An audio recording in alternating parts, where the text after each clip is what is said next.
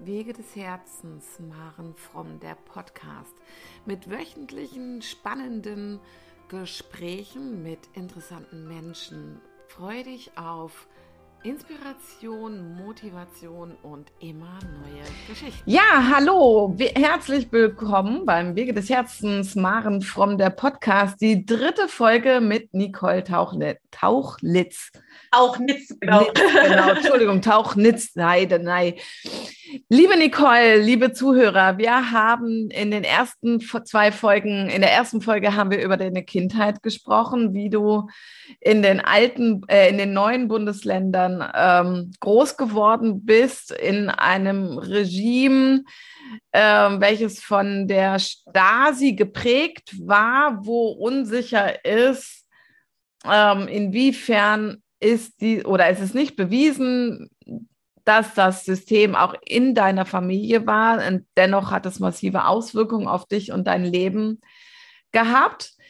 In der zweiten Folge sind wir ähm, auf deine Jugendzeit eingegangen und aber auch, also diesen Wandel, nachdem die Mauer gefallen war, was du dann erlebt hast und wie du ähm, ja, also im Grunde genommen dich dann mit 18 Jahren aus deinem Elternhaus gelöst hast und in einen wahnsinnigen, wahnsinnigen Stress auch geraten bist, in der, auf der Suche im Grunde genommen nach dem, was du wirklich liebst, was, was ist deins, was möchtest du gerne machen, bist du in verschiedene Ausbildungen geraten. Ähm, hast auch verschiedenes abgebrochen, hast, um dir private Ausbildungen leisten zu können, enorm viele Jobs nebenbei gemacht, äh, dein Abi dann irgendwann nachgeholt mit 24 bis 26, wenn ich es richtig hm. im Kopf habe. Bisschen früher, ja. Bisschen früher, okay. Und bis dann ähm, in der Telekommunikation im Grunde genommen so im Marketing gewesen, wenn ich es mal so grob zusammenfasse. Und dann, ja, hast dich ganz schön übernommen. Wir sind gestern oder wir sind in der zweiten Folge noch gar nicht groß darauf eingegangen, wie du das Ganze wirklich überlebt hast, wie du gut für dich sorgen konntest. Ähm, also was du dann für dich gefunden hast, dass du auch ähm, einen Ausgleich, einen äh, Energieausgleich oder einen Ruhepol vielleicht auch mal haben konntest. Darauf wollen wir heute mal eingehen und wir haben in der zweiten Folge am Ende darüber gesprochen, dass es bei dir mit 30 einen Cut gegeben hat. Du für dich gespürt hast, so kann es nicht weitergehen und so will ich auch nicht weitergehen. Ja, ich hoffe, das ist mal zusammengefasst, so das aus den ersten zwei Folgen und eine schöne Überleitung in die dritte Folge. Und ich freue mich riesig, dass du da bist, Nicole. Ich freue mich auch, Marin. Ja, schön. Ein sehr bewegtes Leben. Mhm. Ja, magst du gleich mal einsteigen? Ähm, ja, ja, ja. Genau. Du hast ja auch jetzt drüber nachdenken können nochmal. Ähm, mhm. eine Pause gehabt bis mhm. zur dritten Folge. Erzähl. Mhm. Ja, also ich habe schon gemerkt, wir, wir sind, wir können natürlich nicht auf alle Punkte so genau eingehen, da ist gar nicht so der Raum dafür da. Ähm, aber es war tatsächlich ein bisschen vor 30, dass ich gemerkt habe, ähm, in meinen Führungspositionen, wo ich dann auch ja schon drin war, um diese Anerkennung ja immer noch aus dem mhm. Elternhaus zu bekommen, ähm, habe mich ja restlos übernommen. Ja, weil äh, ich ja durch die Bank gearbeitet habe ja. Ähm, und das als Projektor aus dem Human Design, ja, wo ich gar nicht dafür ähm, ja, angelegt bin, energetisch, ja. Und ähm, habe mit, ähm, habe also quasi da mein Körper hat gar nicht mehr mitgespielt. Ne? Also das war so, dass ich dann gemerkt habe, okay, äh, die Lymphen sind bis zum Auge hoch angeschwollen. Ich hatte chronische Krankheiten, also Blasenentzündungen. Ähm, ich, ich, konnte gar nicht mehr wirklich. Ich habe gemerkt, ich bin ja öfters krank, als dass ich dann am Schluss noch auf Arbeit äh, sein konnte. Und da habe ich gemerkt, okay, mein Körper gibt mir ganz klare Signale. Hier musst du einen Schlussstrich ziehen. Und da gab es überhaupt keine Debatte. Mein Hund kam auch zu kurz. Das waren dann so Komponenten, wo ich gemerkt habe, okay, hier musst du einen Schlussstrich ziehen ziehen, weil ich auch parallel noch ein Fernstudium auch am Laufen hatte als Kommunikationsmanager. Und da wurde es mir auch ziemlich leicht gemacht, weil der Gründer irgendwann verstarb und somit habe ich dann auch das Studium sein lassen und gemerkt, alles das, was nicht zu dir gehört, wird auch gehen. Ja. ja. Und so habe ich dann wieder mal einen gesamten Cut gemacht. Wie gesagt, ich war so 28, 29 und habe in dieser Zeit, ja, wie gesagt, bin so ein bisschen mit der Meditation näher gekommen und habe mich dann entschieden, weil ich ein sehr rhythmusbegabter Mensch bin, äh, zu tanzen. Also ich bin dann ins Modern Jazz gegangen, um mich dann auch auszudrücken, ja, irgendwo eine Ausdrucksform für das, was in mir abgespalten war, auch ne, zu finden. Mhm. Und, ähm, und das hat mich halt wirklich sehr getragen aus dem Privatleben heraus. Ähm, und was auch damals noch dazu kam, das war ja damals noch sehr frisch, Akrobatik-Yoga. Das hat mich sehr fasziniert, weil es nicht nur Stillsitzen hieß, ne, wie in einer mhm. klassischen Meditation, sondern äh, Körperbewegung, also mit dem Körper in Kontakt zu kommen. Ne, das war mir wirklich sehr, sehr wichtig. Und äh, das habe ich privat gelebt und da wirklich dann irgendwie für mich klar zu kommen auch. Ne? Also ja. ich war ja völlig neben der Spur, wenn man das so sagen ja. Du warst ja, ja, also ich meine, bei der Lebensgeschichte ist es ja auch mhm. kein Wunder. Also das war dann, ich habe dann ja, also das war, das war dann so der Punkt bis 30, wo ich gesagt habe, okay, ähm, dann noch die Promotion-Jobs nebenher, wie gesagt, bis 30. Und dann habe ich gesagt, okay, Lebensstil gefunden, Bücherregal angeguckt, okay, du bist der Heiler, wie kann man so blind sein? Mhm. Ähm, und habe dann wirklich eine enorme Klarheit gehabt und habe dann gesagt, okay, ähm, hier musst du hin. Und das ging dann knall auf Fall. Eine mhm. Ausbildung nach der nächsten. Also ich habe dann angefangen, den Ayurveda-Therapeuten zu machen, habe dann äh, anschließend daran, äh, ich habe dann nochmal im, im äh, angestellt gearbeitet als Masseurin. Das war auch interessant, nach dem Ayurveda-Therapeuten äh, in der städtischen Badeanstalt in Köln.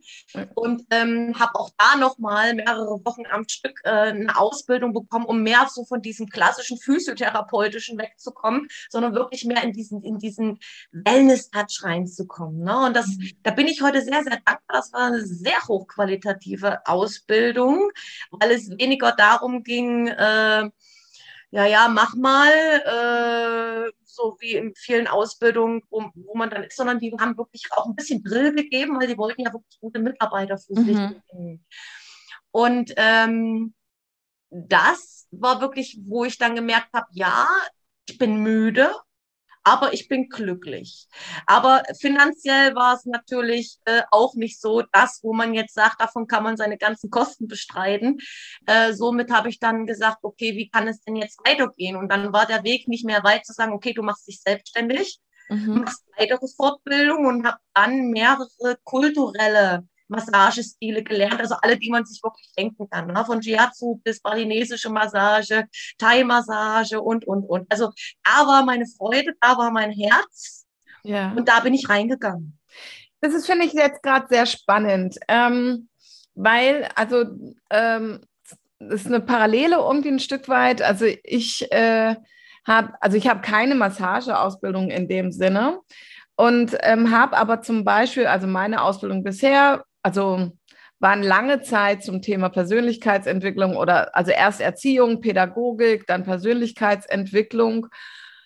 Und ich habe, ähm, ich habe mir das zum Beispiel nicht zugetraut, äh, mit Menschen am Körper zu arbeiten irgendwie. Ich glaube, weil ich von meinem Körper noch zu weit weg war, noch zu mhm. selber zu abgespalten war, mhm. auch von mhm. meinem Körper. Mhm. Und ähm, und habe also jetzt zum Beispiel erst ähm, so nach und nach so energetische Heilarbeit äh, Ausbildung gemacht und gerade jetzt die äh, Klangschalenmassage-Ausbildung, weil oh, ähm, ich mir gesagt habe, die nächste Ausbildung, die ich mache, ist eine, die auch mir gut tut. Mhm. Und, ähm, und das fand, ja, also und so werde ich das hundertprozentig weitergehen. Also wenn du selbstständig bist, brauchst du ja auch immer ein paar Ausgaben, die du im Jahr absetzen kannst. Ähm, und ich weiß nicht, wie es dir dann ging mit all den Massagen. Also da kommen wir ja noch hin, ähm, wie dein Weg weiterging. Mhm. Ähm, aber mir geht es so, dass ich selber damit so wundervolle Erlebnisse habe und ins Gespür für meinen eigenen Körper komme und in die Wahrnehmung meines Körpers, dass ich ähm, dadurch das Gefühl habe, es auch richtig gut weitergeben zu können, weil ich mich richtig gut spüre. Mhm. Ja. Wie geht's dir mhm. damit? Mit mhm. den, mit den ganzen Massagen, die du gelernt hast? Und ich meine, das, äh, solche Dinge übt man ja auch gegenseitig. Ähm, man lernt das ja nicht online, also im besten Falle auf jeden Fall mhm. nicht. ähm, was hat es mit dir gemacht, deinen Körper so zu spüren? Mm, also das Geben, weil du das Geben gerade auch angesprochen hast, das war am Anfang schon nach der langen Zeit, wo ich ähm, ja, zwar nebenher in Hotels massiert gehabt, auch so nebenher zwischen diesen anderen vielen, vielen Jobs ähm, über die Zeit. Aber es war für mich nochmal eine ganz andere Qualität, was ich gerade angesprochen habe, diesen, diesen Wellness-Touch zu, zu, zu geben.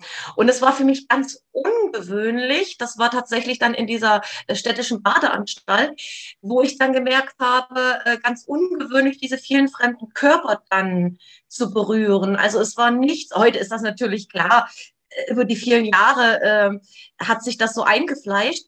Aber das war am Anfang tatsächlich, wie du es auch sagst, recht ungewöhnlich, ähm, weil ich ja selber auch noch für mich persönlich suchend war. Also auch für mich ähm, war es sehr wertschätzend, also was ich da erfahren habe, wie ich weil natürlich sind alle kulturellen Massagestile, die ich gelernt habe, setzen ja, ja mehr oder weniger in Indien an. Also man findet überall Schnittpunkte miteinander. Ja, für mich ist das faszinierend, wie so die Kulturen ineinander laufen. Ähm, und ähm, ja, es war aber, wie gesagt, immer noch äh, ein, ein, ein, ein E-Punkt, der dann oben drauf kam in dem dann, ich habe erst mit klassischen Behandlungen angefangen und dann wollte der Weg mich irgendwie in, in die tantrische Arbeit reinführen, indem dann äh, bei den Ausbildungen Kollegen kamen, Freunde kamen, äh, von allen Ecken auf einmal ganz komprimiert zu einem Zeitpunkt die Menschen kamen und sagten, Mensch, hast du mal in Richtung Tantra-Massage geguckt? Ähm, und ähm, ich wusste gar nicht so richtig, was ist denn da der Unterschied und hin und her und ähm, habe dann, ich weiß gar nicht mehr, wie gesagt, das ist ja alles äh, ziemlich viel, was da so an einem Zeitpunkt passiert ist, bin dann ähm, zu einem äh, Tantra-Pärchen gekommen, wo ich dann ihren Mann, sie hatte zugeschaut, wo ich dann ihren Mann massiert hatte. Und äh, sie sagte, so was Schönes habe ich noch nie gesehen. Wow weil ähm, ich habe in mir auch Kanäle der Liebe aktiviert und meine Lebensaufgabe ist es halt diese Liebe, die ich in mir drin habe, diese Herzensenergie, mhm. nach außen mit Menschen zu teilen. Ja. Ja, ähm, und also meine Seele ist, ist, ist also wir bringen ja immer so Seelen, äh, ähm, ähm, nicht nur Seelenaufgaben, sondern auch eine Seelenrolle mit. Und meine ist zum Beispiel in diesem Leben die Herrscherin. Aber das klingt für mich immer so hart Herrscherin. Im Grunde ist es über die Liebe, die in mir drin ist, die nach außen zu geben und damit andere Menschen teilhaben zu lassen. So sehe ich das für mich persönlich. Und äh, viele fragen mich, wie kriegst du das hin? Mhm, genau, also bei der Geschichte, die du ja auch hast, ja, in trotzdem noch so liebevoll ja, äh, genau. äh, diese, ich spüre diese Liebe, wie gesagt, es ist in mir drin. Ähm, und, und das ist das, was ich einfach nur transportiere. Das heißt, ich wusste gar nicht bis zu dem Zeitpunkt, dass überhaupt so ein Potenzial in mir schlummert. Mhm. Das heißt, dieses Feedback war so wertvoll für mich, was sie vielleicht in dem Moment gar nicht so für sich äh, empfunden hat, weil sie hat ja nur ihre, ihre, ihre Meinung gesagt. Aber für mich war es dann der Punkt, wo ich gesagt habe, okay, da möchte ich jetzt näher in Ausbildung gehen. Mhm. Und ähm, bin dann äh, zu einer Ausbilderin gekommen, die man jetzt äh, in dem Bereich hier in, in Bonn gut kennt. Ähm, und habe ähm, und bin dann nach Hannover gefahren und habe dann bei ihr ähm, Akupressurtechniken im Beckenboden gelernt. Ja. Ähm, und es gibt ganz wenige Osteopathen, die das auch machen. Ähm, und das ist, äh, wo, wo praktisch, dass man praktisch das Trauma, was sich ja im Beckenboden festsetzt, das heißt Gefühle, die wir nicht fühlen wollen, wandeln sich zu Emotionen und setzen sich im Beckenboden fest. Mhm. Und gerade wir Frauen sind ja noch mal empfindsamer. Wir haben ja eine gute Verbindung zu unserem Beckenboden, was eben auch durch Geburten frei werden kann. Das ist eine sehr, sehr spezielle Arbeit und ich bin sehr, sehr dankbar, dass ich diese Erfahrung damals für mich machen durfte und habe das dann in meiner Arbeit integriert, indem ich dann quasi auch tantrische Arbeit angeboten habe. Da war ich dann, wie gesagt, ich glaube, da war ich so um 32 rum. Okay. Genau. Und ähm, mir ging es aber, das Geschäft lief auch direkt, also ist auch direkt angelaufen, also es war groß, großer Zuspruch. Ähm, allerdings war ich noch gar nicht so richtig in dem Metier drinne und habe ähm, und war auch sehr unsicher noch mit mir selbst und habe sehr viele Anfragen gehabt, die mir nicht gut taten. Also ja. sehr viele Menschen, die das Tantra für sich nicht greifen konnten, nicht erschließen konnten und ihre ja, Unwissenheit kann man schon sagen, Oberflächlichkeit, da versucht haben, über mich drüber zu stülpen. Ne? Und das hat mir sehr viel Energie, sehr viel Energie gekostet, ähm, praktisch meine Sicht des Tantras zu vermitteln. Wie sehe ich Tantra? Weil wir haben ja ungefähr, was weiß ich, von diesen 1,5 Millionen tantrischen Anbietern sind circa 95 Prozent davon rein sexuell ausge, äh, ausgerichtet. Ähm, und dann ist es natürlich schwer für die restlichen 5 Prozent, ähm, sich durchzusetzen und zu ja. sagen, nee, ich sehe das aus einem therapeutischen Ansatz ganz anders. Ja, ja. also da wollte ich gerade drauf eingehen. Also ähm, sich dann auch zu positionieren und deutlich, also dass diese wundervolle therapeutische Tantra-Massage ähm, ähm, auch deutlich zu machen, hey, es kann was, hat was auch sehr Heilendes. Natürlich ähm, ist es sehr, sehr schön, also durch die Tantra-Massage auch ähm, Sexualität zum Beispiel wieder zu entdecken, also weil man entdeckt ja sich und seinen Körper und sein Gespür für seinen Körper. Und darüber kann ich dann ja auch in die Sexualität gehen. Aber also ich empfinde es auch als ganz arg wichtig, äh, es erstmal dafür zu nutzen, sich kennenzulernen, sich zu und forschen, das als ja, Forschungsraum für sich genau, zu nutzen. Ja, genau, ja, genau, ja. Und ähm, nicht nur, also dieses, wenn es auf nur Sexualität ausgerichtet ist, fühlt, also ich habe es selber noch nicht gehabt, aber es fühlt sich für mich so an, dass das dieses, dieses Thema wieder aufgreift, also auch wenn Tantra ja langsam geht, ähm, aber es greift trotzdem dieses Thema heller, schnö, heller, schnell, äh, höher, schneller, weiter wieder auf. Leistungs, ähm, leistungsorientiert durch Tantra wie einen guten Sex zu haben, zum Beispiel. Richtig. So. Mhm. mhm. Und ähm, das ist voll schön, dass es da Gott sei Dank 5%, so wie du das ja gerade gesagt hast, der Tantra-Gebenden, der Tantra-Therapeuten gibt, die einfach sagen, nein, also das ist, sehe seh ich nicht für mich als meine Aufgabe für dich, sondern ich ähm, sehe Tantra als ein therapeutisches Medium, dich in dein, dich mit deinem Körper zu verbinden. So verstehe also, ich dich. Also es ist auch, ähm, ich habe jetzt auch, bin jetzt so in letzter Zeit auch ein gutes Buch gestoßen, Tantra des Klangs, wo ich mhm. mich sehr wiedergefunden habe, wo ich gedacht habe, Mensch, da habe ich doch letztens zwei, drei Podcasts dazu gemacht. Äh, wie interessant. Äh, und da wurde eben auch diese, ähm, diese Prozentzahl reingestellt von diesen Pärchen. Ähm, es geht darum, über die Atmung, über den Klang zu gehen, ja, mhm. äh, seine Energien im Körper zu aktivieren. Und äh, wir, wir dürfen uns ja betrachten, dass Tantra erstmal an sich eine Lebensart, eine Lebensphilosophie ist und, das, und die Tantra-Massage nur ein ganz kleiner Ast von mhm. dieser, von dieser Lebensphilosophie ist, ja. Und äh, nichts mit Kamasutra, Sexstellungen und Co. zu tun hat, wo eben alles schnell immer in einen Topf geschmissen wird, weil es halt einfach ist und es noch meines Erachtens trotz dass es eben über die letzten Jahre doch schon mehr in den Vordergrund gerückt ist und schon auch viele Berichte dazu öffentlich sind, noch zu wenig ähm, auf die energetischen und, und traumatischen äh, Aspekte eingegangen wird dieser Arbeit.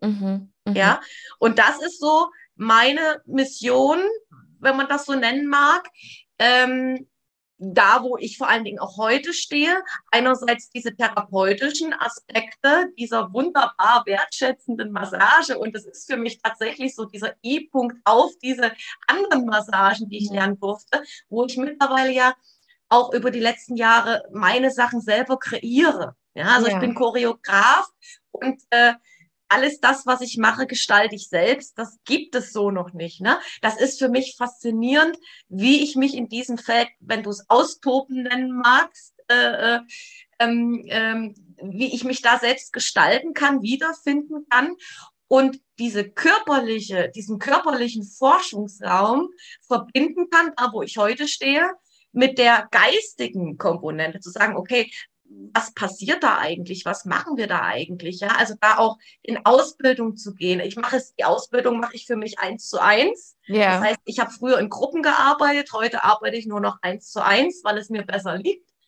Ähm, oder äh, eins zu zwei, wenn ich jetzt ein Pärchen da habe zum Beispiel, ja, um da ähm, Veränderungsprozesse, die tiefer liegend sind, zu mhm. erreichen.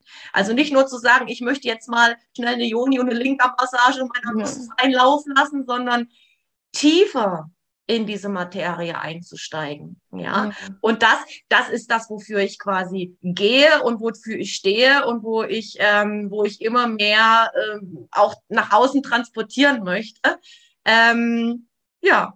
Ne? Also das. Aber warte mal kurz da, also wir sind ja noch ziemlich am Anfang von der ja, ja. Folge. ähm, ich wüsste gerne, ähm, also du hast vorher, also wir sind jetzt ja praktisch schon ein bisschen da, wo du schon stehst jetzt und was dir heute wichtig ist.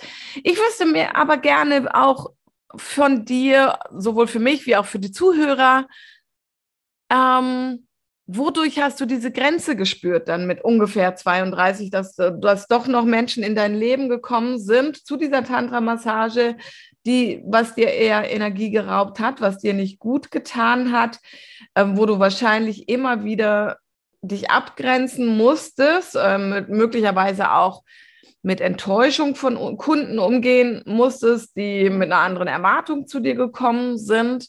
Mhm. Ähm, Genau, wie hast du dann gut für dich gesorgt? So auf der einen Seite mit so einer existenziellen Situation, ja, auch weil du hast damit ja auch Geld verdient. Mhm. Mhm. Ähm, und dennoch dich nicht zu verraten und deinen Weg weiterzugehen. Also gut in dein Gespür zu bleiben und gut für dich zu sorgen. Mhm. Also die ersten anderthalb Jahre, kann ich so heute sagen, waren für mich ein regelrechter Kampf, mich mhm. durchzusetzen was sich dann mit der Zeit entspannt hat, wahrscheinlich weil es sich rumgesprochen hat, ne, äh, okay, ähm, da die Massagen sind dann schon ein bisschen anders mhm. oder der Umgang ist schon ein bisschen anders. Und ich habe mich damals auch ein bisschen verratzt, weil ich, kann man sagen, so ungefähr drei bis vier Kundentermine am Tag entgegengenommen habe. Wenn man sich betrachtet, dass der Kunde circa drei bis vier Stunden bei einem war, kann man sich vorstellen, was das für ein Projekt oder für ein Pensum ist, mhm. was ich da abgeleistet habe. Und bis ich dann dahin gekommen bin, zu sagen, nee, du bist ja nicht hier, um ein Pensum abzuleisten, sondern du möchtest ja immer noch die Qualität halten. Du möchtest ja, ja hier kein Durchlaufgeschäft haben. Und äh, bin dann dahin gekommen, ähm, was auch privat, also dann kam der zweite Hund dazu und so weiter, dass ich dann gemerkt habe, okay, mein Privatleben steht ja auch noch. Da ist ja noch was anderes, was für mich wichtig ist, ja. Und ja. wenn ich selber keine Energie habe, wem will ich noch Energie geben? Ja, genau. Und so habe ich für mich dann entschieden, äh, am Anfang waren es dann äh, ab dem Zeitpunkt dann nur noch zwei Termine täglich, bis ich heute zum Beispiel da bin, dass ich sage, ein Termin in der Körperarbeit und ich arbeite ja mittlerweile auch viel äh, digital ähm, oder wenn jetzt jemand zur Beratung vor Ort kommen möchte, wo ich zumindest da versuche, so ein so ein, äh, eine gute Balance zu finden zwischen beratender Tätigkeit und körperlicher Arbeit. Okay, ja, okay. Also das hat war ein Prozess, den ich für mich lernen musste, eben auch meine Grenzen zu, zu, zu wahren und zu gucken, welche sakrale Energie ähm, tut mir jetzt gerade gut, also welcher Mensch und welche Einladung tut mir jetzt gut ähm, und welche Einladung äh, sage ich jetzt ab, wo mhm. gebe ich ein Ja und wo gebe ich Nein. Das sind alles Lernprozesse Ähm, und ich gehe davon aus, dass ich das für mich jetzt im Moment gut äh, über die Jahre äh, gut etablieren konnte. Ja. Ja. Was mir jetzt gerade für eine Frage einfällt dazu, hm. Nicole, ist, dass ja das Aufwachsen, also also selbst mein Aufwachsen in Westdeutschland und Spiritualität und äh, Chakren und so, ja, im Yoga ist es dann irgendwann schon mal ein bisschen angenommen worden, weil das irgendwie so ein gesellschaftlich anerkannter Sport auch ist oder so. Ja, es ist ja, Yoga ist ja auch in Mode gekommen. Ähm, aber Spiritualität und ist ja schnell in eine Negativecke der, der Esoterik oder so mhm. auch gerutscht. Mhm. Und dein Aufwachsen in der ehemaligen DDR ist ja mal noch krasser gewesen, was so eine Prägung angeht. Wie, wie ging es dir denn damit, ähm, das überhaupt zuzulassen in dein Leben? Also ähm, hm. ohne selber vielleicht oder ja, mit dem, mit dem Thema auch, ich lasse Sätze los wie die spinnt doch oder, ähm, oder habe ich jetzt einen Dachschaden oder irgendwie sowas. Ist, ähm, wie ging es dir am Anfang, als so Spiritualität und äh, sowas äh, in dein Leben kam? Also wir hatten ja schon die Nahtoderfahrung in der letzten ja. Folge. Ähm, ähm, es, es, waren halt immer Gegebenheiten in meinem Leben, dass ich gemerkt habe, oh, ich bin sehr angebunden nach oben und äh, wie mit der WG-Gründung auf meine Intuition zu hören. Und es hat mich bisher immer gut geführt. Also ich hatte keine Widerstände dagegen. Nur war es eben so, dass ich ähm, früher wusste ich, Energien fließen. Ja, mehr muss ich darüber nicht wissen. Und ähm, da ich eben damals mit 32, wo ich sagte, wo dann, äh, wo ich mich dann verratzt habe durch die vielen äh, Termine, die ich entgegennahm, ähm, kam dann, da musste ich gar nicht mehr viel tun, weil wenn man seinen Weg geht, dann kommt alles zu einem, was zu einem gehört. Da bin ich überzeugt davon kam dann äh, eine Reiki-Meisterin auf mich okay. zu und so habe ich eben ähm, mich auch der energetischen Arbeit ganz anders geöffnet. Mhm. Äh, es kam Reiki-Meister in mein Leben, äh, Situationen, wo ich mir dachte, Upsala, was passiert denn jetzt da? Mhm. Und ich war immer sehr aufgeschlossen, habe gesagt, hm, da sind Dinge, die verstehe ich nicht, wenn ich was erzählt bekommen habe. Ähm, habe aber gesagt, ich sehe es nicht für unmöglich, sondern ähm, es ist deine Erfahrung und wenn es mir passiert, dann ist es meine Erfahrung und äh, immer sehr offen den Themen gegenüber. Und mhm. das ist, glaube ich, das, was wir uns auch immer wieder halten dürfen, äh, nur weil es nicht für uns noch nicht sichtbar ist, zu sagen, okay, das existiert nicht. Ähm, ist ziemlich anmaßend. Und man muss auch sagen, Spiritualität wird ja nun auch in viele Schubladen gesteckt. Was mhm. ist denn Esoterik? Was ist denn Spiritualität? Äh, was sind Fähigkeiten, Fertigkeiten und was ist Spiritualität? Für ja. mich ist Spiritualität Bewusstwerdung, Ausdehnung des Bewusstseinsraumes. Mhm.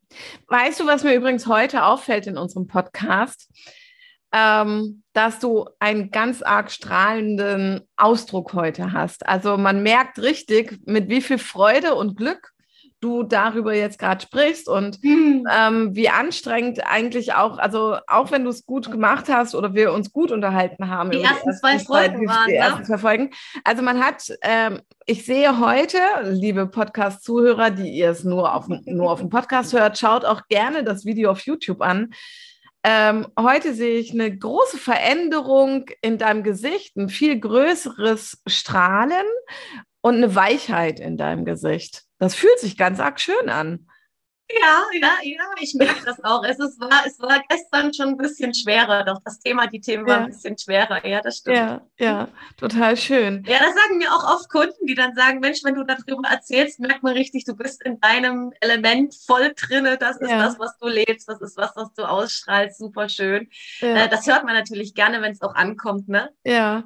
Ja, also was, wo wir jetzt ja bisher drauf eingegangen sind, ist, ähm, wie du es im Außen praktizierst, liebe Nicole. Mhm. Hast du das, was du ähm, selber erlernt hast? Klar, also ähm, in der Übung hat man es ja, hast du es ja auch selber erlebt und erfahren. Hast du irgendwelche prägnanten Erlebnisse, wo du sagst, wow, das, das habe ich erlebt und genau deshalb habe ich da auch weitergemacht? Du meinst jetzt mit meiner Tätigkeit? Nee, in deiner Ausbildung und dann mit dir und deinem Körper. Also zu, zum Beispiel, ähm, als während meiner Reiki-Ausbildung habe ich gespürt, wie es zum Beispiel geflossen ist, ja. Ähm, und wie entspannt ich danach war. Oder jetzt während der Klangschalenmassage-Ausbildung habe ich tatsächlich während einer Klangschalenmassage erlebt, wie ähm, sich in meiner Wirbelsäule was gelöst hat und es in meiner Wirbelsäule wie Kohlensäure geblubbert hat. Solche ah, Sachen. Ah, okay. Und ähm, ähm, weil du ja auch sagst, du arbeitest mit Trauma mit äh, der Tantra ähm, ob es da irgendwas gibt, was du selber erlebt hast, ähm, ah, so, dass sich bei ja. dir was lösen konnte und du deswegen auch so selber so wahnsinnig davon überzeugt bist und mm. es dir so mhm. wichtig ist, das weiterzugeben. Also wenn ich jetzt nochmal auf das Reiki kurz eingehe, da war es natürlich auch, ich, es ist natürlich erstmal, was macht die da, wenn die Wirbelsäulenbegradigung macht? Wie kriegt die das überhaupt hin, wenn man dann sagt, ich muss dich nicht berühren? Ich, das ist mhm. eine Sache von fünf Minuten, weil alles nur Energie ist und alles nur fließt und ich dann quasi da mit Gedankenkraft reingehe, ist für die Menschen natürlich schwierig äh, zu verstehen. Wie sind jetzt vier Zentimeter ausgeglichen? Wie machst mhm. du das? Mhm. Ähm, und ähm, für mich selber habe ich natürlich gerade in den Chakrenreinigungsseminaren, äh, die wir hatten, ähm, war natürlich extrem, extreme Erfahrung an mir selbst, an anderen. Ähm, und ich bin ein sehr bodenständiger Mensch und für mich braucht es ein bisschen mehr Überzeugung, mhm. so dass mir dann zum Beispiel ähm, sehr prägnant ein Reiki-Meister, der wirklich, ähm, der ist ein paar Semester älter, der war einer der ersten, der damals darüber Bücher schrieb. Mhm. Ich sage jetzt erstmal keine Namen, weil wir haben das nicht abgesprochen. Und äh, in mein Leben kam und mir eben durch bestimmte Situationen gezeigt hat, was Reiki alles kann. Mhm. Und das brauchte ich für mich. Das brauchte ich für mich und so habe ich immer, immer wieder für mich gemerkt, das, was zu mir gehört, da wird das Leben immer wieder Situationen schicken, damit du diesen Weg für dich gehen kannst. Mhm. Und das ist, äh, das ist super schön zu wissen, dass wir doch eigentlich auf Seelenebene alle so verknüpft sind, mhm. dass wir auf Aura-Ebene das spüren und uns anziehen. Das ist faszinierend, ja. Also ich, ich lebe so auch mein Leben und darauf vertraue ich auch. Ja. ja? Und, ähm, und was das Tantra betrifft, ähm, waren meine ersten Erfahrungen damit, also die Tantra-Massage, ne, Tantra ist ja nicht gleich Tantra-Massage, ähm, ich wirklich von Männern massiert wurde. Mhm. Und ich am Anfang dachte, uh, Männer, und dann übergehen die wieder Grenzen, da hat man wieder so eine Zweifel, mhm. so, ne? Und ich habe das für mich gesehen, auch dieses Defizit zum Männlichen, zur Yang-Energie für mich zu klären. Und war sehr überrascht. Okay. Es war sehr wertschätzend. Mhm. Es war sehr berührend. Und was ich für mich gemerkt habe, war, dass ich, ähm, weil es ja auch eine Emotionalarbeit ist, klar, im Beckenboden sitzen die Emotionen oder in unserem Körper Zellen auch. Ja, genau. Ähm, dass ich während der Massage schon öfters zusammenbrach. Okay was auch diesen Raum im Tantra bekommt im Übrigen. Ja, also das ist, äh, dass der Masseur schon auch die Kompetenz mitbringen sollte, das auch halten zu können. Mhm. Ähm, und es gab Massagen, wo es zum Beispiel erst kurz nach der Massage ausgebrochen ist, wo ich es immer sehr schön fand, dass auch nach der Massage, so wie ich es auch heute mit meinen Kunden lebe, da noch so eine kleine Nachbetreuung gibt. Mhm. Und manchmal war es so, je nachdem, wie verhärtet ich an dem Tag vielleicht gerade von innen war, dass es erst zwei Tage später, zum Beispiel auf der Nachhausefahrt im Auto ausgebrochen ist. Mhm. Und diese intensive Heilung, die ich für mich erleben durfte, das ist es. Ich glaube, das war auch das, ja, genau. der Punkt, wo du rein wolltest. Das ist das, was ähm, mich antreibt, auch andere Menschen spüren lassen zu wollen. Mhm. Andere Menschen das Herz zu öffnen, das, wo ja eingepanzert ist, wo wir ja denken, ja, Gefühle, das ist nicht so das, was gewünscht ist in der Gesellschaft, ja. Äh, wir sind ja maximal darauf geprägt, die guten, schönen Gefühle dürfen sein, Freude, Glück und so weiter. Aber alles, was mit Wut und, und, und mit Trauer äh, etc. zu tun ist, nein, nein, nein, das unterdrücken wir schnell, weil ist auch viel zu viel Gefahr dabei. Äh, was ist denn, wenn ich jetzt mit diesen Emotionen in Kontakt komme und auf einmal äh, mein gesamtes Fundament anfängt zu wackeln und ich nicht mehr so meinen Alltag ins Funktionieren durchbringen kann? Wir sind ja auch alle voller Ängste, auch wenn wir es uns oftmals nicht eingestehen wollen, ist da ja oft die Angst, was ist denn was, wenn das in mir was auslöst und auf einmal kann ich nicht mehr meinen gewohnten Weg gehen, weil nicht jeder ist ja wie ich sehr flexibel und sagt, äh, ich gucke und, und, und egal was kommt, ich nehme das an und wandle das und gehe weiter, sondern ja. viele sind ja da in ihrem Alltag so einge verstrickt, verknotet, ähm, dass sie davor sehr, sehr viel Angst haben, ja, sich ja, weil, selbst also, zu befreien. Genau, sich selber, also ich glaube, dass viele auch Angst davor haben, ähm, festzustellen, dass sich die Freude und die, das Glück also so ging es mir, ja. Also ich habe dann irgendwann festgestellt, die Freude und das Glück, das ich bis dahin gelebt habe, war gar nicht meine Freude und mein Glück. So, und das vielleicht auch herauskommt, ich habe mir was vorgemacht. Ja, ich habe wie viele andere Menschen eine Maske aufgehabt. Und ich glaube, davor haben auch viele Menschen Angst, dass, ähm, dass, dass das Leben zerbricht, ähm, nur wenn ich an mich rangehe. Dabei, mhm. also dabei muss es ja gar nicht zerbrechen. Also ich sage immer, es, es muss nicht zerbrechen, ja, oder es zerbricht nicht, sondern es, es, erwe es, erweitert dich, ja. Und wenn du, wenn du eine gute Unterstützung, eine gute Begleitung dabei hast, ähm, hast du die Chance, ein erfülltes Leben zu leben und wirklich dein Glück und deine Freude. Ja. Ja, ja, und das ist ja genau das, die Beziehungen heute, dass die Menschen sind in Beziehungen, wie ich auch früher gesagt habe, ich war in Beziehungen und dann wieder neue Beziehungen und dann wieder, ja. oder man bleibt in einer Beziehung stecken, lässt, hält sich selbst klein. Mhm. Ähm, und es ist ja auch die Gefahr innerhalb einer Beziehung, dass man da gerade so gedanklich draufkommt. Was ist denn, wenn jetzt der eine Partner oder andere Partner wächst? Mhm. Da ist ja auch Angst dabei. Genau. Äh, vielleicht ist ja dann die Beziehung, man nennt es dann oft auseinandergelebt. Weil wenn der eine Partner nach vorne geht und der andere Partner so, hupsala, wo ist sie denn jetzt oder wo ist er denn jetzt hin? Ja. Äh, hat er die Möglichkeit zu sagen, ich ziehe hinterher, indem ich mich ebenso entwickle? Oder ich bleibe hier stehen, dann ist sie oder er irgendwann von an. Ja, oder es gibt so eine Toleranz in der Beziehung. Also ähm, dass man sich gegenseitig sein lassen kann, was ich mir allerdings sehr schwer vorstelle, aber ähm, ich, kenne solche, ich kenne solche Beziehungen tatsächlich, ja, also ähm, wo so eine Riesentoleranz dafür gegenseitig da ist und trotzdem auch eine riesen Wertschätzung und auch eine Nähe. Ähm, und auch wenn sich unterschiedlich, also entwickelt wird, der eine sich weiterentwickelt und der andere gerne in, seinem, in seiner Komfortzone bleibt, was nicht heißt, dass sie sich als Menschen nicht mehr wertschätzen. Also das gibt es auch.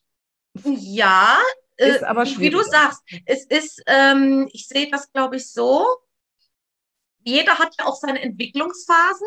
Wenn mhm. der andere natürlich dann irgendwann sagt, ich bin ja generell bereit, nur jetzt gerade bin ich in einer Phase, da brauche ich dieses und jenes. Ja. Und man setzt sich zusammen an den Tisch und spricht drüber. Ja. Aber oftmals haben ja die Menschen, die sagen dann, ja, ich bin jetzt 28 Jahre verheiratet, meine Frau äh, oder mein Mann versteht das jetzt nicht, wenn mhm. ich da sage, was ich gerade brauche, wo ich sage, wo ist das Problem, sich an den Tisch zu setzen und zu sagen, pass auf, ähm, ich spüre da gerade äh, ein Bedürfnis danach, äh, dieses und jenes zu erforschen oder mich in die Richtung weiterzuentwickeln. Ähm, Stattdessen will man vielleicht den anderen Menschen nicht verletzen, weil er es persönlich nehmen könnte äh, oder falsch auffassen könnte oder man will keine Unruhe ins, äh, in, in die Beziehung reinbringen. Mhm. Das sind ja auch nur Ängste. Ja, genau. Und da werden ja so viele Ausreden gesucht, was ich ja über die vielen Jahre von meinen Kunden so äh, männlich wie weiblich, also das ist geschlechter unspezifisch mhm. höre, ähm, dass man sich überhaupt nicht mehr traut.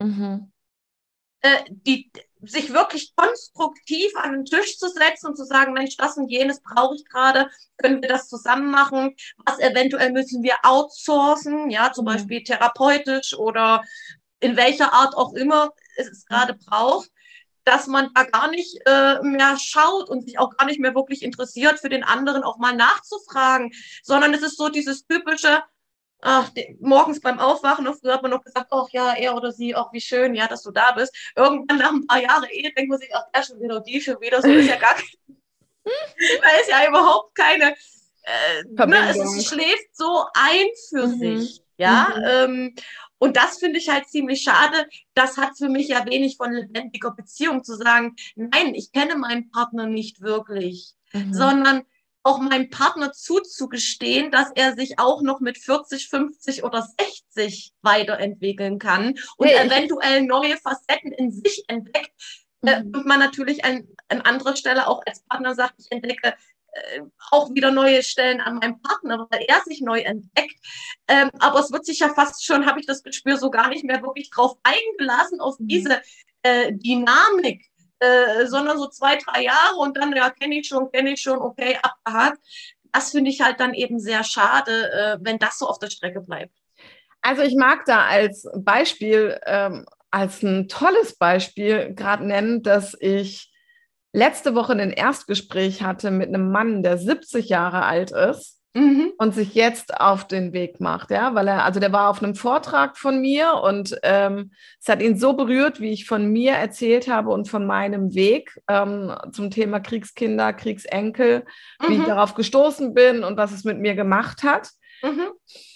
Und was es insgesamt ja auch gelöst hat, dass, ähm, dass es so eine Inspiration und genau das ist es, was ich sein möchte. Eine Inspiration für Menschen, sich selbst auch auf den Weg zu machen. So ähnlich eigentlich wie du, ja, deswegen gehst du ja auch hinaus.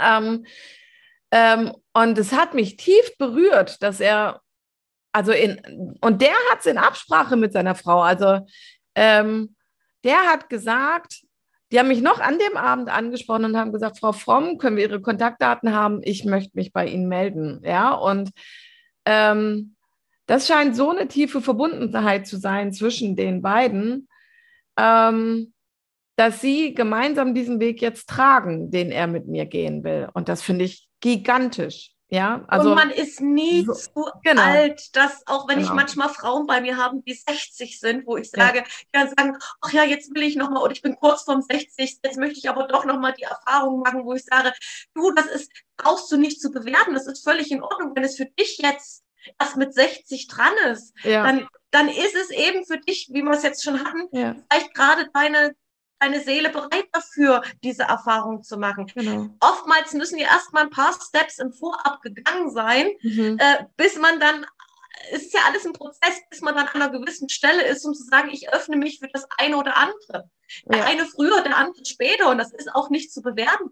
Genau, ja, also, also so wie bei dir ja mit 30 so der Cut kam, ja, ungefähr mit 30. Äh, ist mm, bei mir ja, es war mein Seelenreifealter. Ne? Also wir genau. haben alle ein verschiedenes Seelenreifealter. Genau. Der eine ist mit 24 reif, der andere, äh, ich war jetzt mit 30 in meinem Reifealter. Es gibt aber auch Menschen, die erst mit 37 zum Beispiel ihr Seelenreifealter haben. Und das ist völlig in Ordnung. Und es gibt Wandeltypen, äh, es gibt Menschen, die sich rein nur aus dem Energiesystem, was heißt nur wandeln, alles ist in Ordnung. Ich sage, ja. insofern man sich darauf einlässt, ja, auch diesen genau. Mut hat zu sagen, ich, ich gehe für mich meine Wege und stagniere da nicht und, und suhle mich in diesen Schmerz weiter um. Mhm. Ne? Mhm. Es darf, man kann eine Weile in diesem wie du sagst, Komfortzone bleiben, aber dann auch irgendwann zu sagen, ich gehe weiter, ich gehe raus, ich, ich äh, forsche mit mir, mhm. äh, in welche Richtung auch immer, das weiß ja jeder für sich selbst, was in, im herausruft, wenn man, wenn man hinspürt, ja. ja. Nicole, wo hat es dich noch überall hingerufen? Also ich finde es ja mega spannend. Also wir haben uns vor der Podcast-Folge kurz unterhalten und also du machst ja Dinge, also Human Design, das mache ich nicht selber, aber ich habe eine, ein, die Monika Obrist bei mir im Institut, die das macht und äh, ich liebe das Human Design, weil es schon mal sehr viel auch äh, aufzeigt. Ähm, du machst aber noch viel mehr, also mhm, ähm, mhm. wie, was machst du alles? Du hast gesagt, du hast aus den Dingen, die du gelernt hast, auch ein eigenes System entwickelt, mit dem du arbeitest mit deinen Kunden. Ähm, ja. Wie bist du dazu gekommen? Also wie war dein Weg dann weiter? Also ähm, mhm. durch die Tantra-Ausbildung äh, und selber Erhalt der Massagen konnten sich bei dir verschiedene Trauma öffnen und in die Heilung gebracht werden. Ähm, so wie ich dich einschätze, ähm, sind parallel zig, wieder zig Aufgaben und Ausbildungen auch, die dich gerufen haben äh, und eingeladen haben, sie zu machen. Mhm. Ähm, genau, mit welchen Themen beschäftigst du dich noch, außer der verschiedensten Form der Massage und Körperarbeit? Privat mhm. hast du gesagt, tanzt du für dich zum Ausgleich? Bringst du Tanz auch in deine Therapien mit ein? Oder, also was machst du denn? Ja, mh, mm, es war dann tatsächlich auch so zu, zu, dem Zeitpunkt, wo ich die Praxis eröffnete, dass ich dann ähm, eine Ausbildung dann noch zum Kontakttanz gemacht habe. Viele, die so im tantrischen Bereich schon unterwegs sind, die wissen, was ich meine. Das ist, ähm, wurde, wurde praktisch entwickelt damals, äh, wo man ähm, nach neuen Tanzformen für sich geschaut hat, wo man sich individuell quasi ähm, im Kontakt mit dem Partner oder auch alleine, also man geht dann im Bodenkontakt zum Beispiel, äh, wieder spürt. Okay. Ja, also hier sind wir natürlich wieder im Körper drin. Es geht bei allem dem, was ich persönlich tue, darum, sich wieder näher zu kommen und sich wieder zu spüren. Mhm. Ja, selbst wenn man sagt, okay, eine Partnerschaft, äh, ich möchte da mehr Nähe, in erster Linie beginnt es immer bei uns selbst. Wenn mhm. wir uns nicht spüren, wenn wir uns nicht nah sind, können wir weder unseren äh, Liebsten, unseren Nächsten oder unseren Partnern äh, nah sein. Mhm. Ähm, und das habe ich da für mich kennengelernt, äh, über die Jahre weiter ausgebaut. Jetzt sind wir ungefähr im Alter von 33, dann, ja, ich, wir können jetzt nicht auf alle Ein ja, nee, klar, genau. eingehen, ja. Ähm, und da hatte ich dann nochmal eine Heilpraktiker-Ausbildung auch gemacht zu dem Zeitpunkt, ja. Äh, die lief dann parallel, wie gesagt, mit der ähm, Praxiseröffnung damals. Ähm, und auch da habe ich gemerkt, das sollte wohl auch nicht so ganz mein Weg sein. Also ich habe praktisch die komplette Ausbildung mitgenommen. Dann war erstmal meine Schule wurde geschlossen, dann habe ich mir eine Privatdozentin genommen, dann wurde der Prüfungsstandort geschlossen und dann habe ich mir gesagt, okay, dieses ganze enorme Wissen des großen Heilpraktikers allerdings, also nicht aus Psychologie, äh, das war so enorm, wo ich gesagt habe, Mensch, was möchtest du denn? Möchtest du dich wirklich eingrenzen durch diese äh, Sachen, die man eben Rechte und Pflichten, die man als Heilpraktiker hat, darf man nicht werben, dies darf man nicht, das.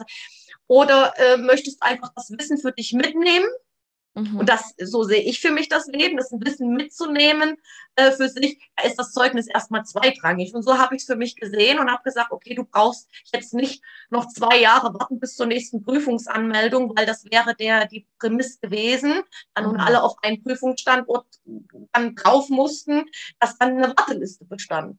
Und ja. ich gesagt, okay, ähm, das war dann meine Entscheidung zu sagen, okay, dann ist das jetzt so und das ist meine Entscheidung und habe das Wissen für mich mitgenommen Mhm. Und habe zu der Zeit dann auch endlich mal wieder einen Partner, nachdem ich mit 28 Jahren alle Brücken abgeschlagen habe, gesagt habe, Männer nicht, mhm. sei bei dir, heile dich. Mhm. Und habe dann einen Mann kennengelernt, auf den ich mich hätte wirklich gerne eingelassen. Und es war wirklich so, äh, ich war sehr herzoffen. Nun war es aber ein Mann, der nun genau auf meine Energie, er braucht also die Heilerenergie von mir, den habe ich auch über meinen Job kennengelernt, aber er brauchte keine Liebesbeziehung. Mhm. Und äh, darüber bin ich in so ein, um es mal abzukürzen, in so einen Gefühlsschleudergang, nachdem ich da alles abgebrochen habe, Praxis weg, neue Praxis aufgebaut, dann wieder umgezogen, also richtig viel Action, ähm, um wieder nach Bonn zurückzukommen, weil ich erst im Westerwald meine Praxis damals eröffnete. Und äh, da war so viel Schleudergang, äh, der aber zu dem Zeitpunkt sein musste, da war ich dann circa 35, um auch da zu reflektieren, warum, was willst du mir zeigen, welche Dinge sind in dir noch nicht geheilt, etc. Mhm. Ne? Weil wir können uns ja nur im anderen Partner letztendlich spiegeln, ja. das, was wir in uns nicht erkennen können selbst. Ja. Ja. Und äh, ich war hochtraurig. Ich war, ich glaube, so traurig war ich noch nie. Ich habe mich wirklich eingelassen mit meinem Trauma, endlich eingelassen auf einen Menschen, der aber ähm, letztendlich nur diese Heilqualität von mir gesucht hat, bewusst oder unbewusst. Mhm. Ja. Und ähm, der wollte nur das Licht, das, den Schatten wollte er dann eben nicht haben. Mhm. Ne? Und so funktioniert es in einer Beziehung nun mal nicht. Ne? Wir haben ja alle, bin ja jetzt auch immer noch nicht ausgewachsen. In meinem Thema, in meinem Feld bin ich mittlerweile gut. Emotionsverarbeitung, Energiefelder, ja. komme ich gleich nochmal dazu. Aber ich habe immer noch Wachstumsthemen, die auch mit dem nächsten äh, Partner äh, wieder aufgenommen werden dürfen. Ne? Also wir sind ja, sonst würden wir ja nicht inkarniert sein, wir sind ja nie fertig. Ja, wollte gerade sagen, also ich glaube aber auch, dass wir diesen Anspruch gar nicht an uns haben müssen, mhm. dass wir ähm, perfekt sein müssen. Perfekt sein müssen. Also ich bin jetzt zum Beispiel seit drei Jahren ähm, auch alleine und hab, stelle für mich fest, ja, jetzt bin ich auch wieder offen für eine neue Beziehung. Also es war so, wie du beschreibst. Ähm, ich musste jetzt auch erstmal eine Weile für mich alleine sein, um mich alleine kennenzulernen. Ich würde, ich weiß jetzt viele Dinge von mir über mich ja, ähm, und warum ich wann, wie, wo handle oder reagiere oder ähnliches. Und doch würde ich ähm, nicht von mir behaupten, dass ich jetzt sofort die perfekte Partnerin bin, weil ich weiß es ja gar nicht. Ja, wir werden es mit wir werden sehen. Mit, genau, wir werden es mit jedem neuen Partner herausfinden. Mhm. Und das darf jedes Mal ein neues Übungsfeld dann auch sein, ähm, ohne ohne dass es vielleicht auch verkrampft sein muss, sondern mhm. ähm, wir dürfen uns einfach ehrlich darauf einlassen und dürfen uns mit Menschen umgeben, die sagen, ja, ich gehe diesen Weg mit dir. Ich habe da Bock zu. Ja, also mhm. das ist was, was mir zum Beispiel für eine neue Partnerschaft total wichtig ist, mhm. dass es nicht perfekt sein muss, sondern mhm dass beide das Ja dazu haben, wir gehen diesen Weg gemeinsam. Wir, genau. da, da ist was zwischen uns und ähm, das wollen wir uns bewahren und erforschen. Mhm, richtig, so. genau, Maren. Genau. Mhm, ein Punkt, ja. Ja. Okay, okay. also du warst zurück in Bonn. Genau, ich war dann zurück in Bonn und da war ich, wie gesagt, um die 35. Ich will gar nicht zu sehr drauf ja, eingehen. Ich muss noch zwei, dreimal umziehen, bis ich da war, wo ich jetzt im Moment bin. Und nehme die Dinge immer für den Moment da, wo ich jetzt im Moment bin. Ich fühle mich hier sehr wohl, aber ich bin immer offen für das, was das Leben bereithält. Also das finde ich für mich persönlich sehr wichtig, nicht starr und eng zu sein.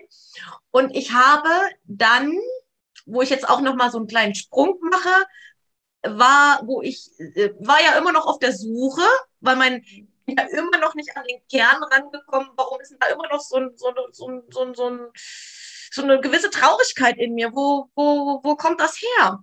Mhm. War ja immer noch auf der Suche nach diesem Punkt. Ja. Und ähm, dann bin ich über die schamanische Arbeit rangegangen. Okay. Und äh, wir sind dann über die äh, Ahnenfelder, über die Familienkonstellation reingegangen. Die Mutterseite, das ging ungefähr ein halb, nee, ein Jahr, über ein Jahr. Also wir hatten ein bisschen Pause dazwischen. Wir hatten erst die Mutterseite gemacht, das ging, ging recht zügig. Okay. Ich glaube, vier Sitzungen oder was wir da hatten. Das war noch vor Corona, das heißt, wir konnten es noch im Live-Event machen. Mhm. Familienaufstellung kann man sich so vorstellen, da stehen ungefähr 10 bis 15 Frauen auf dem Feld ja. ähm, und gehen in diese verschiedenen Positionen rein energetisch, die im Feld sind. Machen wir mal ganz grob. Und ähm, dann sind wir zur Vaterseite und da saß dann tatsächlich, also das war schon so wirklich äh, wo so richtig zäh war. Da brauchten, ich glaube, da hatten wir sechs, sieben Aufstellungen. Wir sind nicht bis zum Vater vorgekommen. Also man geht ja immer die Generation von mhm. hinten nach vorne. Und dann stockt es beim Vater auch. Äh, das heißt, ich musste den Vater an sich mhm. bei einer einzelnen Therapeutin an anderer Stelle machen, weil wir sind nicht bis zum Vater vor. Dann kamen Termine, die wir verschieben mussten. Also irgendwas war energetisch, warum wir zu dem Zeitpunkt nicht nur mit dem Vater reden konnten, mhm. energetisch, ne, und diese Seite klären konnten. In den weiteren Generationen nach hinten haben wir dann rausgefunden, dass da die Prostitutionsenergie tatsächlich drin ah, steckte. Also okay. da war dann praktisch eine äh, äh, Frau, die in der Prostitution arbeitete, damals, also viele Generationen zurück, und von einem Freier schwanger wurde. Okay. Und diese Energie bleibt am Ende bei mir jetzt noch übrig, die ich Mhm. heilen darf für mich. Ja. Ja, wo du, wo Oder für die Familie überhaupt heilen darf. Ne? bringst du das in Verbindung mit deinem Es deiner Escort-Arbeit, also dass du dich deswegen darauf einlassen konntest? Und Ich- deine Abgrenzung im Tantra zu dem sexuellen Tantra, dass das deine Aufgabe dabei ist? Ich glaube, dass diese Energie tatsächlich drin ist, dass ich diese Energie heilen darf. Ja. Ja, okay. Ja. Okay. Mhm. Weil es ist ja viel, gerade in den älteren Generationen wurde ja viel gedeckelt. Mhm. In den Kriegsgenerationen. Ja, Ne? ja. Äh, äh, Vergewaltigung und, und, und, was da alles so im Feld rumschwirrte, auch Ja. in der Mutterseite und so weiter. Ne? Es wird ja viel ähm, vorgehaltene Hand.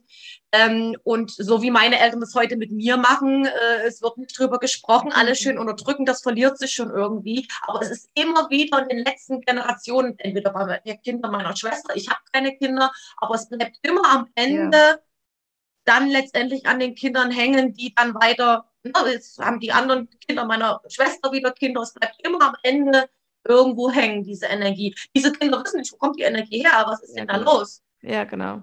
Und deswegen arbeite ich auch mit einer Kollegin zusammen, wo ich zum Beispiel weiß, wenn ich in einem Coaching irgendwo hängen bleibe äh, ähm, und ich merke, da kommen wir jetzt gerade nicht weiter, dann in die Anheilung reinzugehen, Mhm. zum Beispiel da erstmal äh, so lange wie es braucht, ob jetzt zwei, drei Wochen oder was auch immer, dann währenddessen ich weiter per persönlich betreue, dann zum Beispiel diese. Heilung parallel passieren zu lassen, dass wir dann wieder weiterkommen an den Punkt, wo ich mit dem Einzelnen oder mit Mhm. Einzelnen eben arbeite. Ja? Und und dann hab ich, bin ich dem Ganzen zwar schon näher gekommen, was diesen Schmerzpunkt in mir betraf. Also es war bewusster, was hier los ist. Auch von Mutterseite, was überhaupt im Feld war. Und dann äh, war tatsächlich mit Corona, kam Corona ins Feld reingefluscht und ich war 38 zu dem Zeitpunkt. Und das waren die letzten Knoten, die ich damit lösen konnte. Für mich war ja dieses Trauma, was ich erlebt habe, eins zu eins auf das sich im Außen gespiegelt hat mit dem Corona. Wenn man es so möchte. Nicht, du weißt, was ich Die meine. Isolation. Von der Thematik, dieses Ja. Spritzen, dieses Doping, äh, diese, Ah, äh, ja. äh, wie die Kinder, wie das alles so passiert ist. und da konnte ich nicht, also ich musste mir dieses Trauma vor mich hinstellen. Und es war gut. Es, das heißt nicht musste, sondern ich Ja. durfte mir dieses Trauma vor mich hinstellen. Ja. Und ab dem Punkt kann ich wirklich sagen, äh, das letzte Puzzleteil wäre wahrscheinlich ein Gespräch mit meinen Eltern ein offenes, aber damit äh, bin ich erstmal, äh, ne, muss nicht sein, darf, kann. Für mich ist erstmal wichtig, dass ich für mich ja. eine Heilung finde, die unabhängig davon ist, ob von anderer Seite da jetzt ein Gespräch stattfindet. Ne? Also bin ja. Ja. in die Vergebungsarbeit für mich schon reingegangen auch. Aber das war für mich wichtig und so habe ich diese Corona-Zeit, diese, diese, diese, äh, äh, ja, ich durfte an der, dem Moment nicht körperlich arbeiten, auch habe ich für mich genutzt, Mhm. um da was, steigen wir jetzt ein, was ich energetisch tue. Ich äh, gucke mir die Systeme an. Also ich habe ein eigenes System entwickelt, um andere Menschen quasi da mitzunehmen, um sich selbst zu befreien aus ihren äh, Schmerzen, Traumata, alles das, was eben auch ganz subtil passiert sein kann, aber trotzdem im Feld steht. Mhm. Und dafür nutze ich dieses System, bevor ich überhaupt ins Coaching reingehe, kenne ich quasi die Person schon besser als sie sich selbst.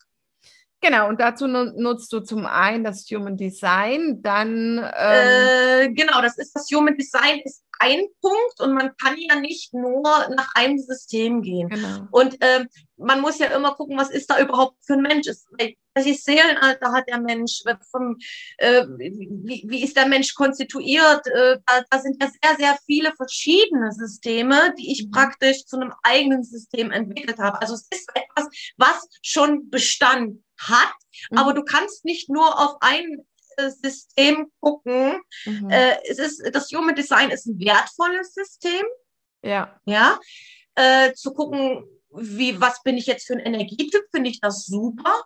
Mhm. Aber wir haben ja ganz verschiedene Seelen in uns, Mhm. ganz verschiedene Aufgaben in uns, ganz verschiedene Veranlagungen äh, oder was wir uns angeeignet haben auch in diesem Leben. Da ja. kommen ja so, so viele verschiedene Komponenten zusammen.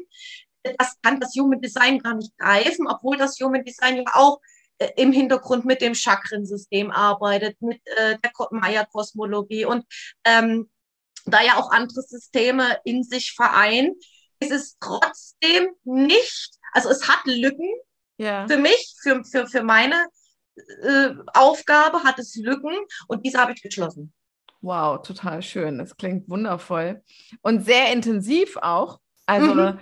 das heißt, die Menschen, die zu dir, die zu dir kommen, machen in der Regel wahrscheinlich ein, Erstges ein kurzes Erstgespräch, ein kurzes Kennenlerngespräch und ähm, geben dir dann erste Daten über sich, also Geburtsdatum und so, und bekommen dann, bevor sie ein zweites Gespräch oder also entweder ein Gespräch oder einen Termin bei dir vor Ort bekommen, schon so viel Zeit zugewandt, ähm, indem du dich mit diesem Menschen und all seinen Seelenaufgaben im Human Design äh, mit Biografie, das, was du schon weißt, auseinandersetzt. Ähm, nicht das ganz. Ist, ja, das geht ja auch gar nicht, weil du ja nicht alles von diesem Menschen weißt, also sondern nur ähm, Energie, also nicht nur, sondern du weißt energetisch einiges über Also äh, sehr anders. Also wenn jetzt okay. äh, jemand sich für mich entscheidet und sagt, ich möchte zum Beispiel ähm, eine Körperreise mit dir buchen von zum Beispiel neun aufeinanderfolgenden Behandlungen, dass ich zum Beispiel, dann nenne ich das Bodymapping. Das heißt, mhm. da kann ich mal erstmal ein Bodymapping. Wenn aber jemand sich zum Beispiel für ein Coaching bei mir entscheidet, ja, ja wo man dann schon ein halbes bis ein Jahr reingeht, weil ja alles ein Prozess ist und ja. die Zeit, die sollte man sich wirklich auch geben.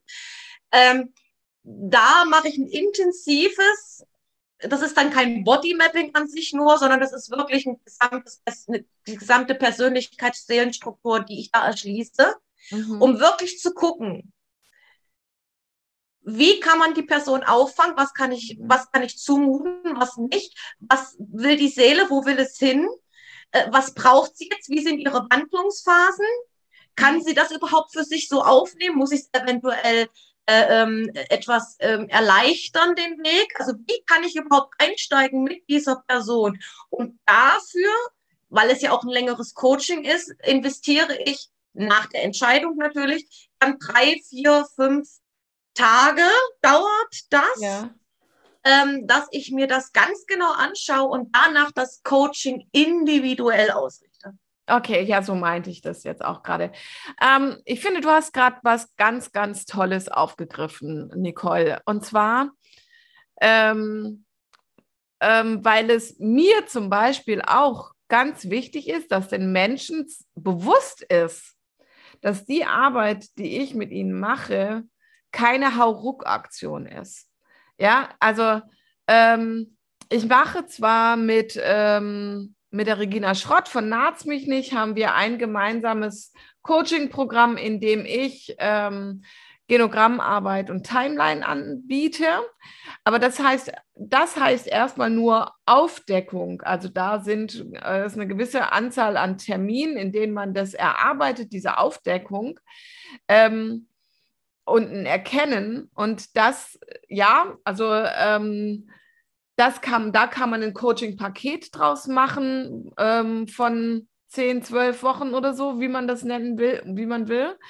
Aber was ich zum Beispiel, ich tue mich ganz schwer, wenn Coaches Angebote machen ähm, innerhalb von drei zwei Wochen, Monaten, zwei Wochen oder drei Monaten ähm, bist du deine Probleme los. Ich, ich, also es macht mich wahnsinnig, wenn ich sowas höre. Ich, ähm, ja, lass mich kurz einsteigen, ja. da hat's mir wirklich die Hutsche. Ich hatte da letztens einen, einen in meiner Timeline mit drin, der dann gesagt hat, äh, Traumabehandlung NLP in fünf Minuten ohne Trauma. Ja. Und ich, und ich als, als mit meiner Lebensgeschichte dachte mir nur, wen willst du jetzt hier verarschen? Ja, ja. Manche wissen ja noch nicht mal, dass sie ein Trauma haben und das nehme ich dann weg. Da denke ich mir, nein, nein, nein. Es geht nicht darum, um, um schnell durchs Leben zu rutschen und oberflächlich genau. irgendwie hier durchzukommen, sondern die Seele ist ja hier, um zu lernen, zu wachsen, zu fühlen, zu spüren. Genau das ist, willst du an der Oberfläche einfach nur durchs Leben sausen oder willst du wirklich dich erfahren? Ja, genau. Dafür bist du doch hier. Es wäre doch echt traurig, wenn du sagst, okay, jetzt äh, tun wir mal ein bisschen äh, fantasieren.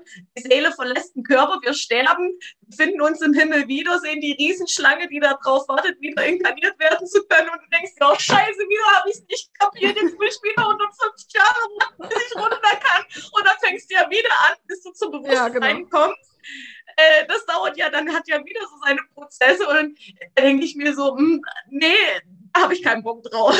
Ja. Nicole, das ist ein total schönes Bild. Also, das finde ich jetzt echt gut. Bild. Stehst da oben in der Schlange und musst 150 Jahre Hallo, warten. Was nicht vordrängeln hinten an dir und du hast zu warten, wir sind erstmal dran.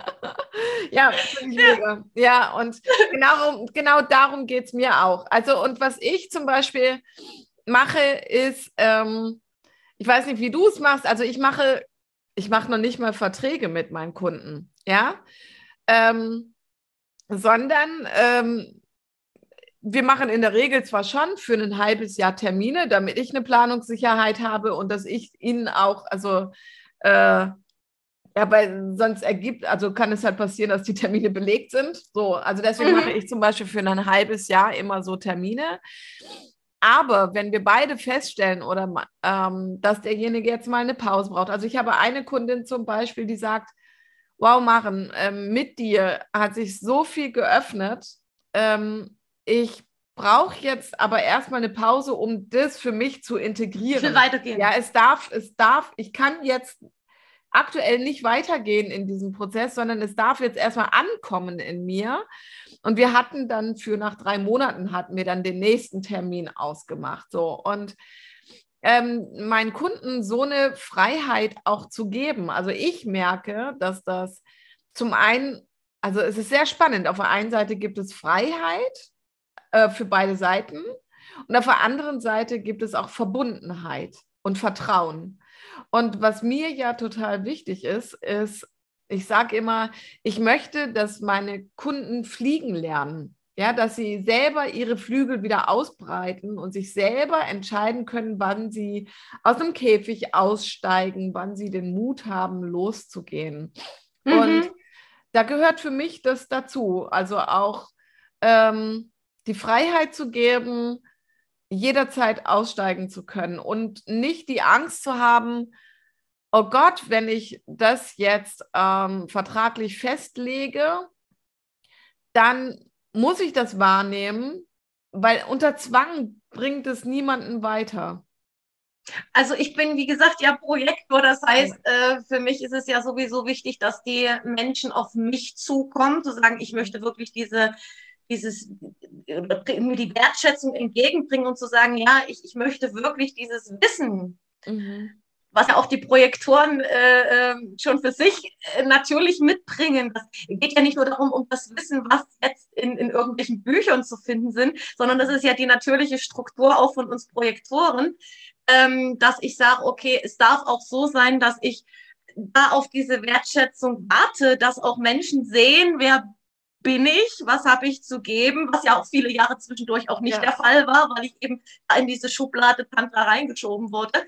Ähm, was ja auch für mich heißt immer, was wir jetzt auch hier machen, rede. Ja.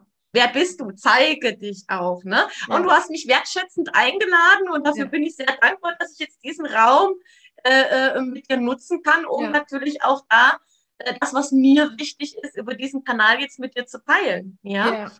Und ähm, wenn Menschen zu mir kommen, was jetzt Zahlungsmethoden sind. Also ich meine, Geld kommt ja immer aus der Leidenschaft heraus sowieso. Ähm, habe aber auch die Erfahrung gemacht, dass natürlich Frauen durch ihre Hormone, weil den Hormontherapeuten habe ich auch mal so zwischendurch noch gemacht, sehr ähm, naja, heute habe ich mal die Laune, morgen habe ich mal die Laune. Und damit kann man natürlich schwierig planen. Wir könnten gar nicht so ein halbes Jahr vorher planen, je nach ja. Lebensstruktur.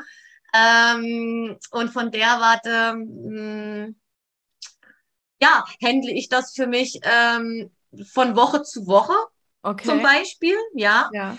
Und ähm, so dass es aber auch dann verlässlich für beide Partner ist, was jetzt zumindest das 1 zu 1 Coaching betrifft, ja. ja. Und ähm, Massagen, gut, die können auch vorab gebucht werden, das ist gar kein, aber wenn man eben so ähm, einen Zeitraum hat von einem halben oder einem Jahr, dass man dann sagt, okay, ich gehe kleine Steps und wir gucken, was braucht es jetzt für dich? Brauchst du noch mal eine Woche Pause dazwischen äh, zum Verarbeiten? Äh, was sind gerade für Prozesse? Vielleicht hat jemand gerade auch einen Umzug oder äh, braucht gerade, äh, hat einen Familienangehörigen verloren und braucht gerade auch Rückzug und Trauerphase für sich, ähm, wo ich sage, okay, äh, nimm dir den Raum, den du brauchst. Und deswegen ist es ganz gut, dass man dann von Woche zu Woche terminiert. Mhm. Ähm, aber so in der Regel ist es bei mir jede Woche ein Call. Ne? Mhm. Also jede Woche 90 Minuten, dass wir uns in den Call zusammensetzen und äh, wo dann eben die Kopfebene, die Herzebene, die Körperebene auch digital bedient werden kann. Und das finde ich sehr schön, weil ich am Anfang auch so im Widerstand war. Ja. Das funktioniert sehr schön. Man kann auch Nähe, Herzlichkeit, all das kann man auch digital leben. Das geht. Ja, ja, das stimmt. Also kriegen wir jetzt ja mit hier mhm. ähm, im Podcast zum Beispiel. Also ich konnte dir ja vorhin dann auch spiegeln ähm, oder rückmelden, was für eine Weichheit heute da ist. Also ich sehe, mein, mein Bildschirm ist heute sehr geblendet irgendwie. Äh, ich bin sehr bleich heute, obwohl ich gar nicht bleich bin, aber es liegt an meiner Belichtung heute. Aber bei dir kam heute ja also deutlich über was für eine Weichheit, also wie Gesichtszüge sich verändert haben und ähnliches. Ähm, und ja, ich mache das ja auch. Ähm, ich habe eine Kundin auch in Köln zum Beispiel. Ähm, ich bin dennoch lieber, also ich bin lieber, sagen wir es mal so, ich bin lieber in der Präsenz mit den Menschen. Ähm, aber es ist auch digital heutzutage möglich. Ja, dazu haben wir ja Gott sei Dank alle Möglichkeiten die uns offen. Ja, die Kopfebene oder das genau. Intellektuelle genau. kann man sehr schön austauschen, Atemtechniken ja, und was genau. man, was, was ich eben sonst noch alles nutze als Methoden, kann man genau. super äh, digital machen. Und was jetzt den Touch betrifft ne, und andere Dinge, kann man ja, wie gesagt, immer noch bei mir vor Ort kommen. Aber es gibt ja auch Menschen, die zu mir finden aus Österreich, aus der Schweiz, ja. ähm, wo ich dann sage, du, äh, ich möchte es dir frei gestalten. Ja. Äh, ob du dann eben auch zur Präsenz kommen magst, vielleicht mal für ein Wochenende, dass man da eben nicht so, so ein Raster drum schnürt ja. und sagt, das muss jetzt beides zusammen in einem sein, sondern zu sagen, nein, das eine können wir auch gerne, das on online können wir gerne auch von dem Offline getrennt für uns handhaben, so wie es ja. für dich gerade passt. Genau. Nicole, ich würde gern langsam zum Ende kommen ähm, mhm. ähm, und würde dich gern fragen, ähm, vielleicht musst du dazu kurz noch auf deine, auf deine Liste vielleicht gucken oder in dein Hinterstübchen äh, krusteln mit den Augen. Ähm, haben wir irgendwas bisher vergessen oder ist dir noch irgendwas besonders wichtig? Also ich finde, wir sind mm. toll übergegangen jetzt in das, was jetzt so deine Leidenschaft ist, aber also ich denke, wir haben ziemlich frei gesprochen und alles werden wir hier sowieso nicht aufgreifen. Also meine Geschichte, das ist ja nur ange, angeritzt, ja. kann man sagen. Und ähm, aber ich denke, so die wichtigen Punkte, was, was ich so empfinde, haben wir schon angesprochen. Ja. Ähm, ansonsten, ähm, was ich vielleicht als Botschaft mitgeben will, so generell, eben seinen Weg zu gehen, seinem Herzen zu folgen und äh, das, was bleibt, bleibt, was für ein bestimmt ist und was nicht bestimmt ist, wird gehen, ohne sich dafür zu bewerten und selbst zu kasteien. Ne? Oh, jetzt bin ich schlecht, jetzt habe ich die Ansprüche nicht und habe da die Erwartungen nicht erfüllt, sondern sich da treu zu bleiben, seinen Weg zu gehen und wenn etwas Bestimmtes ruft, den einfach nachzugehen, neugierig und offen zu bleiben mhm. und eben wenn was ruft, wenn sich ein Schmerz zeigt, da eben nicht zu sagen, okay, ich übergehe das, verdränge das weiter, das, sind ja alle Verdrängungskünstler, mhm. ja, ähm, sondern immer in Richtung, ich nenne es wirklich Befreiung, mhm. innere Befreiung zu gucken und ähm, und da auch hinzuschauen, ja, also Licht im Keller anzumachen und auch wirklich zu sagen, ich gucke mir jetzt mal meine Schatten an, was ich vielleicht all die Jahre nicht. Wir können ja super, wie gesagt, an der Oberfläche können wir uns super bewegen. Die Frage ist eben, was will ich tatsächlich, ja? ja? Möchte ich frei glücklich sein? Oder was du sagst von der Energie her? Oder möchte ich in der anderen Energie sein, die ich in den letzten zwei Folgen hatte, mhm. äh, wo es ja schon doch eine sehr schwere Energie bis dahin war. Ja, genau. Wow, liebe Nicole, also ähm, ich finde, wir haben jetzt richtig, richtig gut gearbeitet. Wir zwei waren es, ja. weiß ich. Ähm, und Doch möchte ich dich jetzt schon einladen für noch eine Folge. Das, ich möchte dich jetzt gerne sacken lassen, ähm, weil ich mir vorstellen kann, dass viele Menschen zwar jetzt schon sehen, was für einen Weg du jetzt schon gehst und also das ja auch wirklich sehr, sehr inspirierend ist. Ähm, und wenn ich dich anschaue oder dein, wenn wir deine Ausstrahlung wahrnehmen, sehen wir auch, was für eine Freude du lebst. Ja. Mhm. Ähm, ich würde gerne äh, dich einladen zu einer Podcast-Folge mit dem Thema Vergebung, weil auf, die, auf das Thema Vergebung sind wir wirklich noch nicht gut eingegangen. Ähm, mhm. Und für mich selber ist ähm, Vergebung ähm, eines der essentiellen Themen, ähm, auch mit Vergangenheit im Frieden zu sein und mhm. auch Familie wieder begegnen zu können mhm. ähm, im Frieden und mhm. dennoch auch mit der eigenen, äh, mit dem eigenen Schutz für sich ähm, oder mit der eigenen Liebe und bedingungslosen Liebe auch für sich selber, ist es durch Vergebung aus meiner Sicht möglich, dem Elternhaus wieder zu begegnen, ohne Groll. Auch, auch anderen Menschen, die eben dieselbe Energie Menschen, mitbringen. Also da genau. wirklich in meinem Fall war es eben dieser männlichen Energie, die ja. mir eben auch zum Beispiel in, meinen, in meiner Arbeit begegnet ist oder was ja immer die, die männliche Energie war, die auch genau. schon bei meinem Vater da war, da wirklich ins Bewusstsein zu gehen und Verzeihungsarbeit oder Vergebungsarbeit ist ja nochmal was anderes als Verzeihen, ja. geht ja nochmal tiefer, ähm, ist ein Prozess. Genau, da würde, da würde ich gerne mit dir gemeinsam nochmal eine Folge zu machen. Irgendwann, ja, also ähm, das ist, glaube ich, sehr spannend, weil ich werde immer wieder gefragt, Maren, wie kannst du nach so einer Geschichte, wie, wie kannst du das? Also hm. ich wäre so wütend oder hm. ich müsste dies tun, ich müsste das tun, ich müsste jenes tun. Und War ich auch. Also es gab solche Phasen, gab es, ah, ja. Okay, okay. Siehst du, und da würde ich gerne mit dir nochmal drüber sprechen. Mhm. Aber jetzt würde ich es gerne für heute erstmal abschließen. Ja. Und mich super herzlich bei dir bedanken. Ich ähm, bedanke mich, war dass sehr, ich sehr den spannend. Raum hier bekomme. ja, sehr gerne. Und ich hoffe, für euch, liebe Zuhörer und liebe Zuschauer, war das auch spannend. Also spannend, inspirierend und ähm, tatsächlich auch, also wir haben jetzt sehr lange gesprochen in der dritten Podcast-Folge. Ich hoffe, es ist für euch trotzdem mega im Fluss gewesen, so wie es für mich und gefühlt auch für Nicole war. Ähm, sonst hätten wir mit Sicherheit nicht so lange gesprochen. Und ich wünsche euch noch eine gute Zeit und bis zum nächsten Mal. Vielen Dank, dass du da warst, Nicole. Maren, alles Liebe für dich. Ja, ich danke dir. Dann. Ciao.